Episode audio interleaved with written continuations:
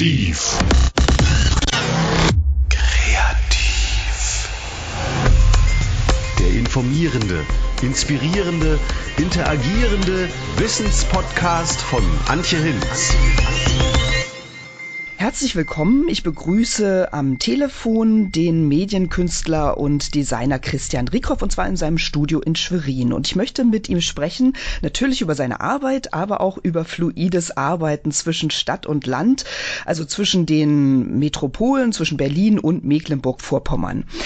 Christian, genau genommen verstehst du dich als Computational Designer. Nimm uns doch mal mit in diese Welt, die vielleicht für viele nicht so ganz äh, bekannt ist. Was machst du da konkret und wie war dein beruflicher Weg dorthin? Eigentlich wollte ich mal Grafikdesign studieren und habe da aber keinen Studienplatz bekommen ähm, und habe dann irgendwie eher notgedrungen Medieninformatik studiert, weil ich gedacht habe, okay, da kann man irgendwie auch noch sowas wie Webseiten machen. Ähm, ja, und dann hat sich beim Programmieren eigentlich habe ich entdeckt, dass man mit Programmieren auch Kunst erschaffen kann. Das heißt, man, man schreibt Algorithmen und diese Algorithmen malen dann Bilder, erstellen Grafiken, erstellen Formen, erstellen Animationen.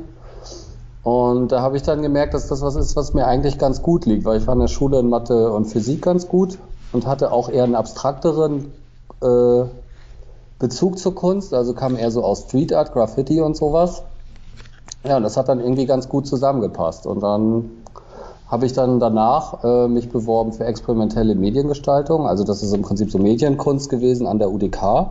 Und da hat es dann auch geklappt, da wurde ich dann angenommen und dann habe ich halt das auch noch studiert ähm, und bin deswegen jetzt eigentlich dann ausgebildeter Ingenieur in Informatik und ausgebildeter Künstler an der Kunsthochschule ähm, und bringe das jetzt eigentlich so in meinem Berufsalltag zusammen indem ich halt von Leuten angefragt werde. Das ist dann häufig so Kunst am Bau oder auch in, in, in Ausstellungen, ähm, auf Messen oder auch in Museen, aber auch einfach, ähm, sag ich mal, inhaltliche Ausstellungen.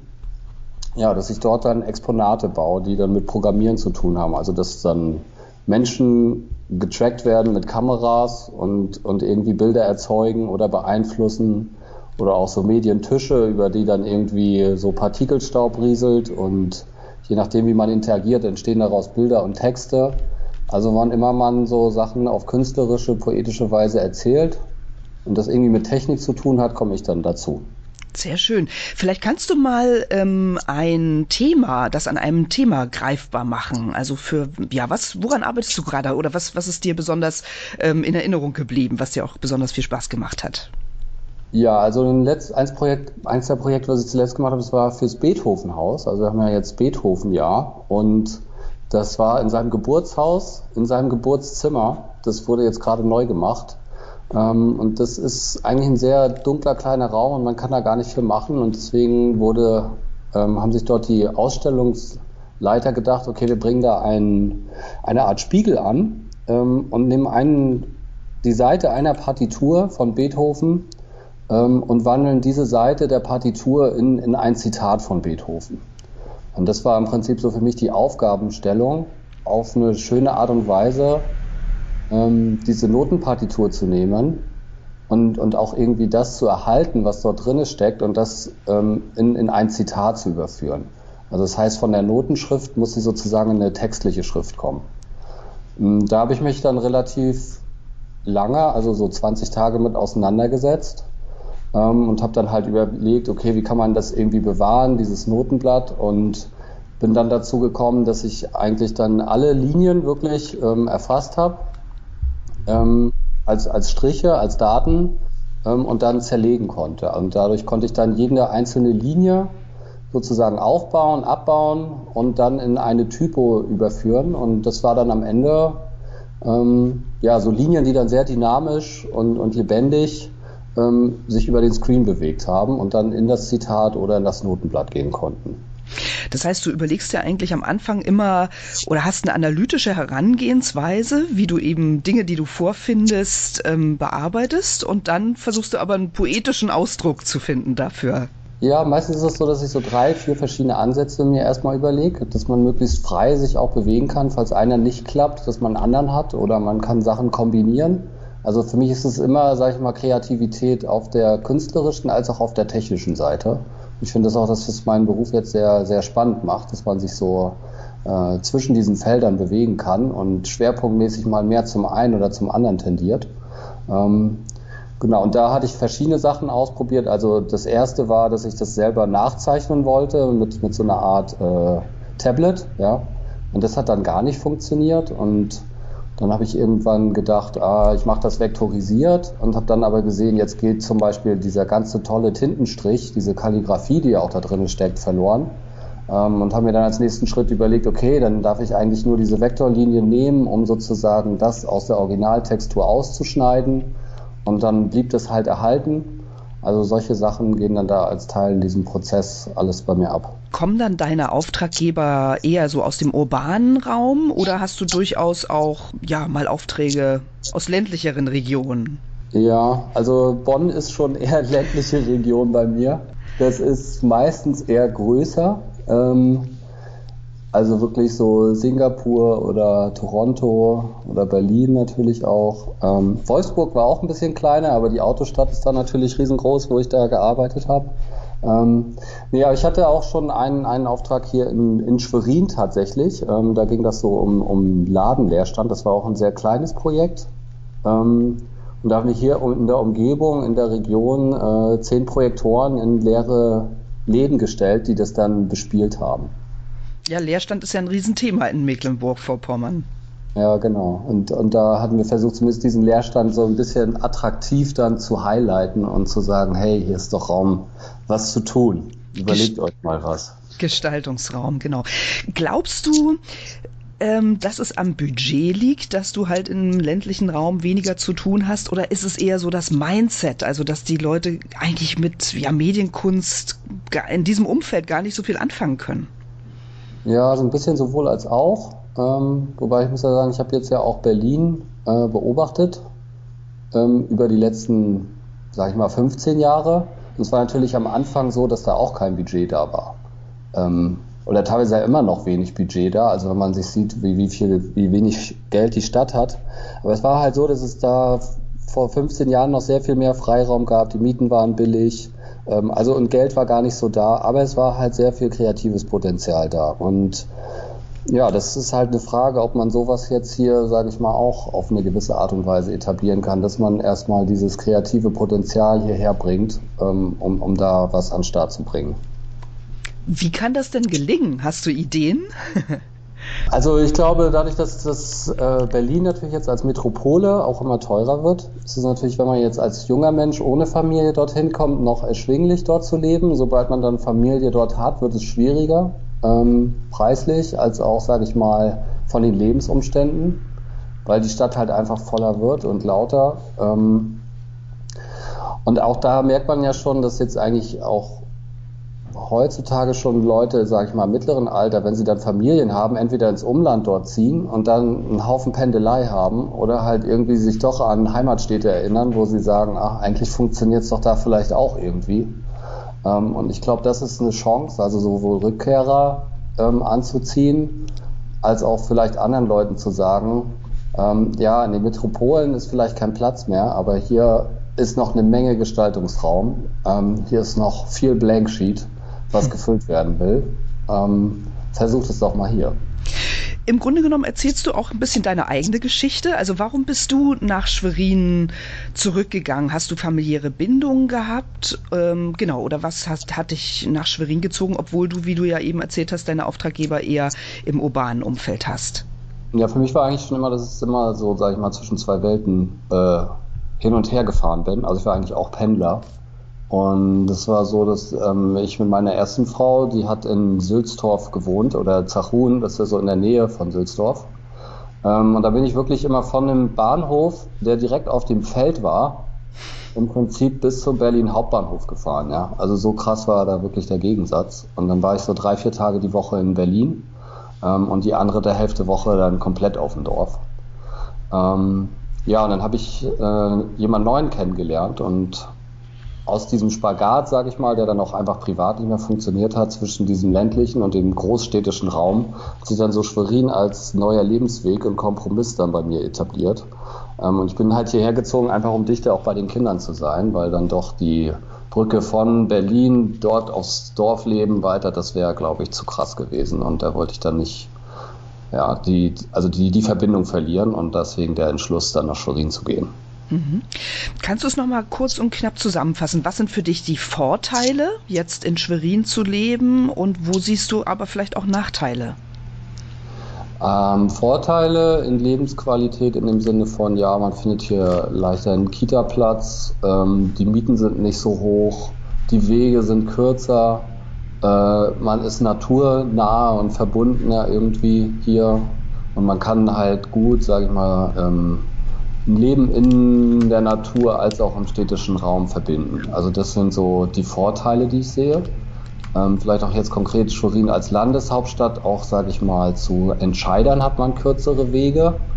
Ähm, dadurch, dass die Stadt sehr klein ist, kann man sich doch relativ, also schneller ein Netzwerk ähm, irgendwie zumindest hin zu solchen Entscheidungsträgern aufbauen.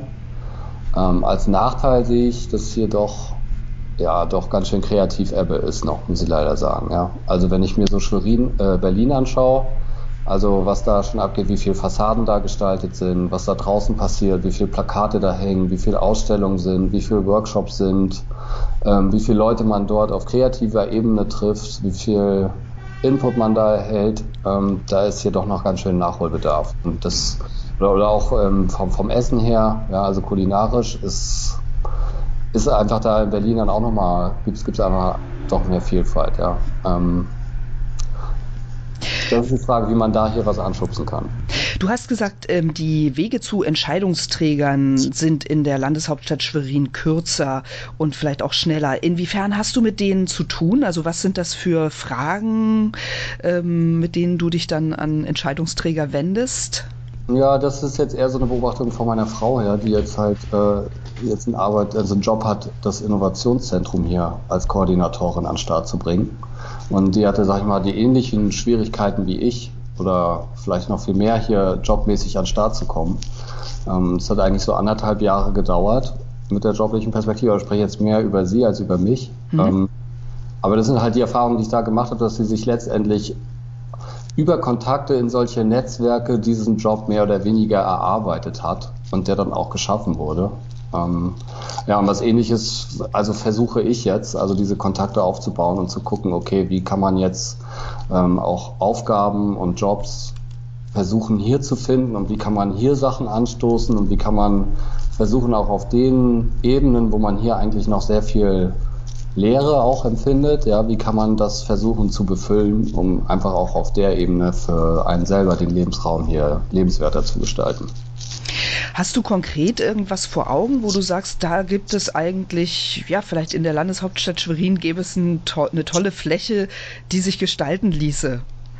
Ja, also es ist zum einen der Innovationsraum, wobei ich das jetzt eher versuche, nächstes Jahr über ein Kunstwerk anzugehen. Also was, was mich sehr stark beschäftigt, ist so die soziale Spaltung, ähm, auch in Schwerin. Also ich finde, es wird auch sehr sichtbar an, an, einfach so Punkten wie dem Marienplatz, wo sich das schon auch krass verdichtet, sage ich mal, die Leute, die von außen kommen und die von der Stadt sind. Ähm, und dann Leute, die in der Platte wohnen, Leute, die hier in der Altstadt wohnen oder Leute, die in Villengebieten. Das ist hier alles sehr, sehr gut sortiert. Ähm, darauf würde ich gerne mal verweisen. Ähm, und da ist meine Idee, so eine Lichtbrücke zu bauen mit einem Laserstrahl, der vom Schweriner Fernsehturm vom Dresch zum, zum Dom leuchtet. Um, ja, um einfach mal ein ganz großes Fragezeichen irgendwie, was für alle sichtbar ist, ähm, einfach mal leuchten zu lassen und um das mal zu, ähm, zu thematisieren. Und das wäre für mich eigentlich mal so ein Startpunkt auch, ja, vielleicht hier künstlerisch auch mal aufzutreten. Mhm. Wirtschaftsförderer oder auch ja, Kommunen wissen, glaube ich, noch nicht so viel darüber, was eben Kreativschaffende zur Regionalentwicklung und eben auch zur gesellschaftlichen Entwicklung beitragen. Ähm, wenn du jetzt mit solchen Leuten in Kontakt trittst, wie würdest du ihnen das kreative Denken und Arbeiten erklären und das, was, was Kreative bewirken? Was ein großer Vorteil ist von Kreativen oder wenn ich für mich selber das schaue, dass ich ähm, eigentlich Generalist bin. Also ich bin jetzt nicht in irgendeiner Sache total stark verhaftet. Also ich mache mir über viele Fragestellungen Gedanken und kann, glaube ich, weit über den Tellerrand schauen. Und ich glaube, woran es fehlt, sind Perspektiven. Und ich glaube, dass, wenn wir die kreative Seite stärken, einfach nochmal mehr Blickwinkel finden auf Dinge. zu schauen, okay, wo sind Potenziale, wo können wir weitergehen, wo, wo fehlt es an Sachen. Ähm, und ich glaube immer, dass es gut ist, so viel wie möglich Perspektive auf Sachen zu finden. Ähm, wenn man ganz schnell irgendwie eigentlich nur einen Blickwinkel von 30 Grad hat und denkt, man sieht schon alles. Und dann kommt auf einmal was dazu und dann denkt man, oh, ja, da gibt es ja noch ganz andere 30 Grad. Ähm, und insgesamt sind da dann vielleicht immer noch Lücken, aber man bekommt schon mindestens schon mal eine Ahnung, dass die 30 Grad, die man bisher nur gesehen hat, wirklich nur ein Ausschnitt sind. Ähm, und das begibt einen auf der Suche nach mehr. Und ich glaube, das ist was, wo, wo Kreative auf jeden Fall helfen. Welche Kooperation oder Netzwerke würdest du dir speziell eben in Schwerin noch wünschen, also mit gesellschaftlichen Gruppen oder auch mit Unternehmen? Ähm, was würde die kreative Arbeit für dich erleichtern und befördern? Ja, befördern weiß ich jetzt nicht so, aber was ich total spannend fände, wäre, wenn man die Verwaltung einfach auch nochmal viel kreativer aufstellt. Also wenn man sich überlegt, wie große Konzerne arbeiten und wenn man sich überlegt, wie viel Research die betreiben und ähm, wie viel, also wie große Abteilungen sie auch haben, die einfach nichts anderes machen, als sich Sachen zu überlegen. Erstmal ganz frei davon, wie viel ähm, das nachher der Firma an sich bringt dann würde ich mir wünschen, dass es solche Research-Abteilungen vielleicht auch einfach in Ministerien gibt oder auch verwaltungsgebunden gibt, weil ich doch sehe, dass es eine Diskrepanz gibt aus diesem, sag ich mal, eher kommerziellen Rahmen, also aus den Konzernen heraus, was die denken und entwickeln und vorgeben und dem, was eigentlich auf der Gesellschaftsebene passiert. Also wenn man jetzt überlegt, Digitalisierung, KI, wie kommt sowas alles zum, zum Einsatz? Da liegt doch die Datenhoheit, die irgendwie ausgebeutet wird, ganz stark bei den Konzernen, obwohl ja eigentlich gesellschaftlich in der Verwaltung da auch ganz viele Daten vorliegen. Und vielleicht auch mal überlegen sollten, okay, wie könnten wir die jetzt gesellschaftsfreundlicher ähm, und ohne kommerzielle Interessen äh, einfach im Interesse aller halt verwenden. Also im Grunde genommen geht es auch darum, dass halt Verwaltung nicht nur reagiert, vielleicht auf das, was eben ja die Wirtschaft vorantreibt, sondern selber in Aktion tritt und äh, Themen setzt und Vorgaben macht im positiven das, Sinne. Ja, also mich ist auch so eine ganz eine Sache, die mich beschäftigt mit der Digitalisierung, ist ja eigentlich muss man es schaffen, Gleichschritt zu, zu bewahren. Also in dem Sinne, wo man mehr Digitalisierung hat, braucht man vielleicht auch auf einer anderen Seite eine, ein Verstärken des Analogen. Weil, also ich habe ein ganz tiefes Selbstverständnis, dass es einfach, dass der humanistische Gedanke der Digitalisierung ganz stark auch, der darf halt nicht verloren gehen. Ähm, und diese Gegengewichte zu schaffen, das ist, glaube ich, eine gesellschaftliche Aufgabe und da ist einfach auch der Staat dann gefragt. Das finde ich sehr schön, dass du das als Medienkünstler sagst. Also es ist ja auch so, dass man, bevor man sozusagen mediale Dinge umsetzen kann, sie analog durchdenken muss. Ne? Also bei mir ist es ja so, dass auch viele äh, Kunstwerke einfach zwar digital erzeugt sind, aber nachher auch analog funktionieren. Also es gibt zum Beispiel ein Projekt, was ich gemacht habe, ist, ein, ist eine Art Spiegel, der ganz viele Facetten hat und je nachdem, wie man mit der Taschenlampe draufleuchtet, erscheinen dann Symbole. Und es ist dann halt alles digital berechnet und mit einer CNC-Fräse gefräst, aber am Ende funktioniert das halt analog. Und das finde ich ist eigentlich, das, das spiegelt so die Möglichkeiten wider. Also wenn wir dahin gehen, wie man digital fertigen kann mit 3D-Druckern, äh, mit ganz neuartigen Strickmaschinen und was das heißt für, für Fertigung auch so weiter, da wird dann auf einmal auch ganz viel in ganz kleinem Raum möglich, was momentan eigentlich nur in ganz großen Fa Fabriken passieren kann. Und da gibt es unglaublich viele Möglichkeiten, ähm, auch Handwerk und Informatik oder Ingenieurwesen zusammenzubringen. Und da gibt es ganz viel auszuloten. Und ich glaube, das ist weniger im Interesse von großen Konzernen, weil die daran weniger verdienen, aber es ist, glaube ich, sollte ganz groß im Interesse der Gesellschaft sein. Womit könnten Kommunen oder Wirtschaftsförderer Kreativschaffende unterstützen. Also um sie halt auch in Schwerin, in Mecklenburg oder auch im ländlichen Raum anzusiedeln. Hast du da Ideen oder hörst du vielleicht auch Wünsche von anderen Kreativen, mit denen du zusammen agierst und arbeitest? Ja, also ich glaube, das eine ist Raum und das andere ist Jobs. Und bei den Jobs, da wären wir dann wieder bei der Idee mit solcher Art Research Labs oder auch Sachen, die man halt fördert, ähm, dass man halt ganz bewusst halt sagt, okay, was, was ist dann vielleicht nicht Gegenbild, aber doch zumindest erweitertes Bild zu dieser Digitalisierungswelt, die dort in, dieser, in, in den Konzernen sozusagen stattfindet. Ähm, und dass man dann als Plan aus einer, vielleicht dann auch Landesregierung sagt, okay, wo setzen wir jetzt Akzente und Projekte und sagen zum Beispiel, okay, wie wollen wir denn hier eigentlich die Mobilität entwickeln und was brauchen wir dann dafür? Ähm, dass das, also weil MV sagt ja auch immer, okay, das, wir sind das Land zum Leben. Ähm, und ich glaube, ja, wenn das nicht nur Floskel bleiben soll, dann kann man, muss man da schon viele Pläne auch entwickeln. Und ich glaube, dass man in diesem Rahmen in Projekte Akzente setzen kann und Kreative dazuholen kann, um Sachen weiterzuentwickeln. Welche Rolle spielt eigentlich die Digitalisierung oder wie schätzt du die derzeitige Situation ein? In Schwerin ist wahrscheinlich noch ganz gut, im ländlichen Raum eher weniger. Wie sind da deine Erfahrungen? Also mein Gefühl ist, dass überhaupt deutschlandweit da schon immer noch total Ebbe ist. Also wenn man sich überlegt, wie die digitale Infrastruktur hier aufgebaut ist und was sie kostet, ähm, dann sind wir absolut am hinteren Ende, was die Qualität betrifft, aber am vorderen Ende, was die Preise betrifft. Also da, ist, da sind einfach Sachen überhaupt nicht verstanden worden, schon in Deutschland an sich. Ähm, ich glaube, dass man da auch regional dadurch Chancen hat also ich glaube, so wie Bayern meinetwegen in den 60ern entwickelt wurde von einem Agrarstaat zu einem der Länder, was jetzt führend ist in Deutschland, können auch Länder jetzt sagen, wir haben Visionen, wir haben Pläne, wir kommen jetzt einfach mal vorwärts und denken Sache neu und anders. Und das fängt schon damit an, dass man dann als Land MV einfach sagen könnte, okay, wie wollen wir diese Infrastruktur schon mal aufbauen? Um anhand dieser Infrastruktur Leute anzuziehen, die dann sagen können, okay, hier können wir mal Sachen im ländlichen Raum probieren. Sei es jetzt für die Agrarwirtschaft, ähm, wie können dort mit vernetzten Strukturen meinetwegen Böden effizienter genutzt, gedüngt, äh, beerntet, bewirtschaftet werden? Wie kann das auf energiewirtschaftlicher Ebene funktionieren oder auch in der baulichen Situation oder in der Städteplanung? Also wie gut kann man meinetwegen dann Karten erstellen, die ähm, einfach mehr Informationsebenen nochmal sichtbarer machen über Städte, wo wie viele Autos stehen, wo wie viele Büros sind, wo wie teuer Leute leben, um einfach anhand dieser Informationen sichtbar zu machen und auch politisch dann zum Beispiel zu argumentieren.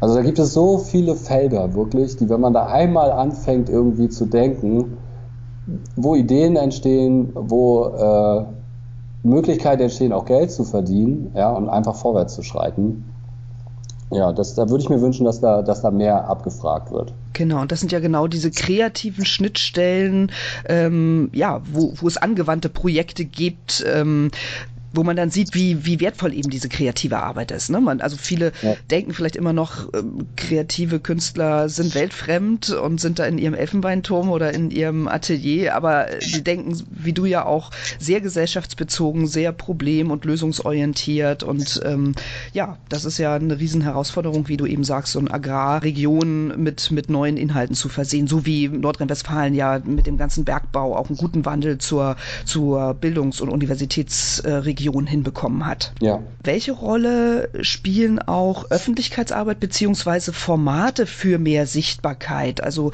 Handwerker im ländlichen Raum haben es sicherlich auch schwer, überregional Sichtbarkeit zu bekommen. Siehst du da auch eigentlich die Herausforderung bei Wirtschaftsförderern oder Kommunen zu sagen, wir schaffen euch Plattformen, wo ihr eben auch aus dem ländlichen Raum heraus die Möglichkeit habt, überregional euch zu zeigen? Im Sinne von ja, analoge Plattformen, Veranstaltungen, Wettbewerbe, Messen und im digitalen Raum eben Online-Plattformen? Sage ich mal bedingt. Also die Frage ist ja immer, was ist so die Reichweite? Was, was, welche Medien nehmen wir wahr? Also wenn man jetzt sagt, so, okay, vieles funktioniert jetzt einfach über soziale Medien. Also früher hatte man halt die Tageszeitung, ähm, da wurde eine Annonce lanciert ähm, und dann habe ich irgendwie gesehen, okay, da gibt es jetzt hier Schuster XY. Das ist natürlich was, was immer weniger funktioniert ähm, und wo man gucken muss, okay, wo teile ich jetzt ähm, die, überhaupt die Nachricht, dass es, dass es mich gibt, ja, dass, dass man zu mir Schuhe bringen kann zum Reparieren.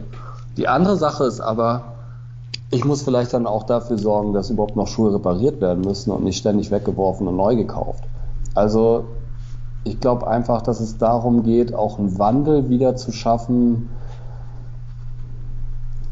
zu mehr Persönlichkeit, ähm, zu ganz individuellen Arbeitssituationen, ähm, die dann halt ein Gegengewicht schaffen zu einfach diesen großen Sachen, so wie jetzt Amazon beispielsweise, weil das tut, glaube ich, der Gesellschaft nicht gut und das zieht sehr viel, sehr viel Energie und sehr viel, ja,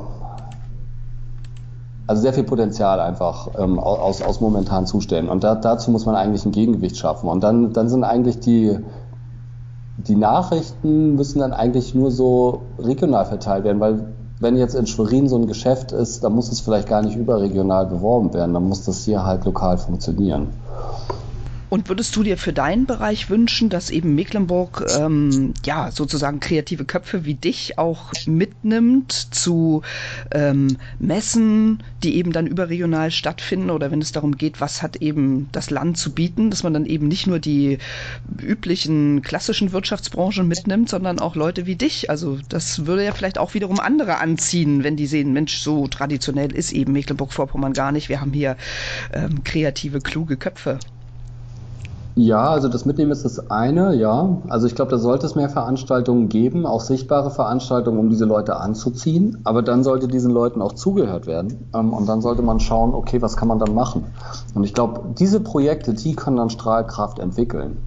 Ähm, weil wenn man halt hier meinetwegen Möglichkeiten findet für die Windkraft, wie man da auch die Gegner zum Beispiel jetzt ähm, auf dem Land mitnimmt, wie man da vielleicht Finanzierungsmodelle findet oder auch Teilhabemodelle, ähm, dann sind das vielleicht Sachen, die dann erstmal nur politisch funktionieren, aber die dann auch wieder Freiraum suggerieren und die Leute dann anziehen, weil sie denken, ja, da, da wird frei gedacht, ähm, das, das ist innovativ, da möchte ich hingehen, da, da könnte ich mich wohlfühlen. Ja.